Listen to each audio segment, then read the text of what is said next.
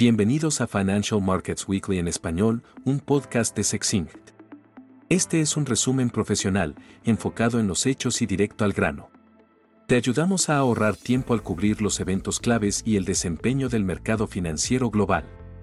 Estos son los aspectos más destacados de la semana pasada.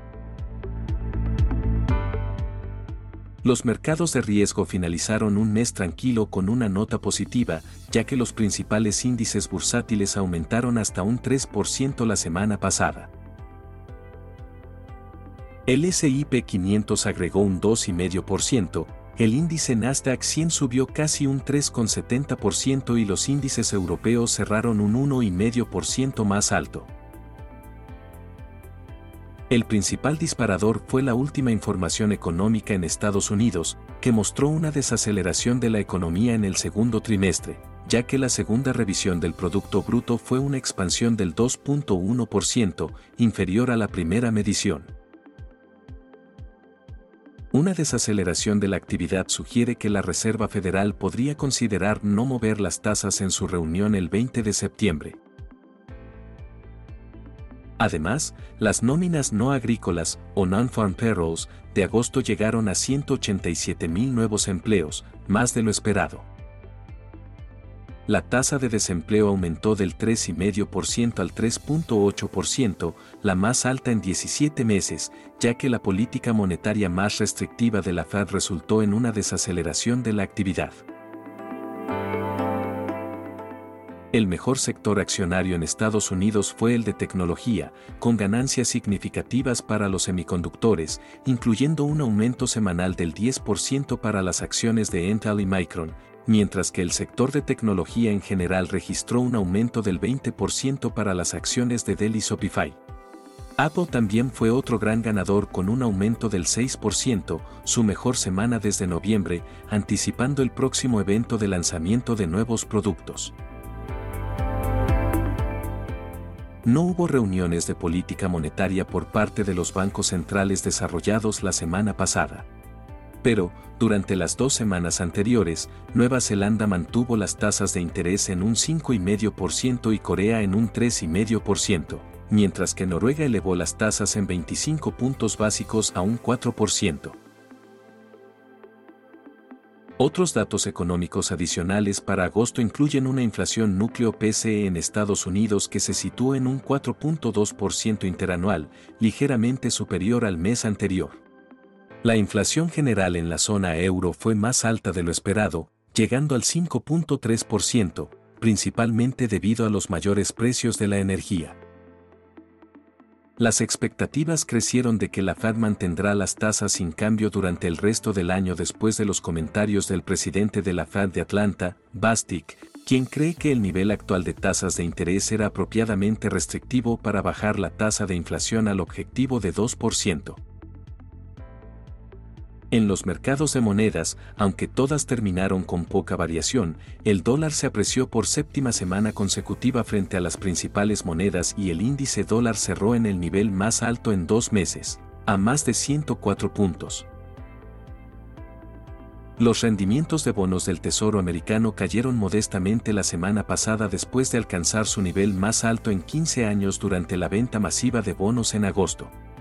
Los rendimientos del bono a 10 años cayeron solo 7 puntos básicos la semana pasada, para terminar en un 4,17%, mientras que los bonos alemanes apenas se movieron y cerraron en un 2,55%. Las materias primas aumentaron la semana pasada, lideradas por los sectores de energía y metales, mientras que el complejo de granos cotizó a la baja. Los precios del petróleo crudo terminaron su mejor semana desde finales de marzo, al alcanzar el nivel más alto en más de seis meses debido a preocupaciones sobre la reducción en la producción.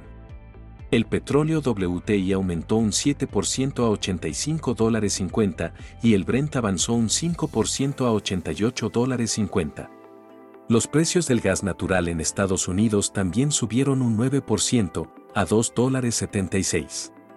El petróleo crudo está aproximadamente un 10% más alto en lo que va del año, mientras que el gas natural cayó un 50% en el mismo periodo. Los metales básicos subieron debido a las medidas de estímulo de Pekín para el mercado inmobiliario, incluyendo una reducción en las tasas de interés hipotecarias y los pagos iniciales mínimos. Los precios del cobre y el aluminio alcanzaron su nivel más alto en cuatro semanas. En acuerdos corporativos, vale la pena destacar una transacción considerable durante las vacaciones, cuando Roar Capital, el fondo estadounidense propietario de las cadenas de restaurantes Buffalo Wild Wings y Arby's, adquirió Subway, la cadena de sándwiches controlada por una familia, por 9.600 millones de dólares en efectivo, una de las adquisiciones de capital privado más grandes de este año. Además, el gigante estadounidense de equipos médicos Danaher compró la empresa biotecnológica Abcam, con sede en Inglaterra, por 5.700 millones de dólares, incluyendo deuda. En los mercados emergentes, las acciones chinas fueron las destacadas con los índices CSI 300 y Hang Seng sumando más del 2%, para finalizar agosto con caídas del 7%. El tifón Saola en el mar del sur de China obligó a los mercados en Hong Kong a cerrar el viernes. Pekín continúa anunciando medidas de estímulo para intentar revivir una economía que ha perdido impulso.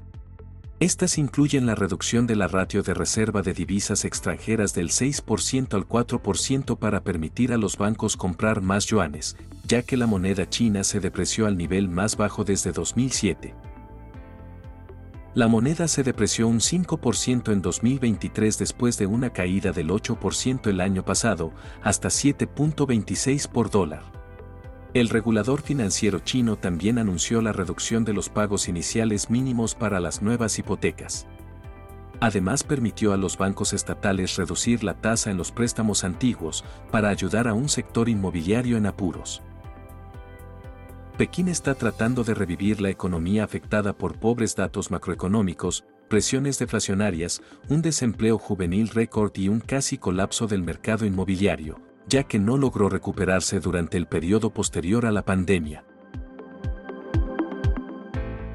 Eso es todo por esta semana. Por favor, suscríbase al canal y ayúdenos a promocionarlo. Visite sexinc.info para obtener más información sobre nuestro servicio de suscripción. Que tenga una buena semana.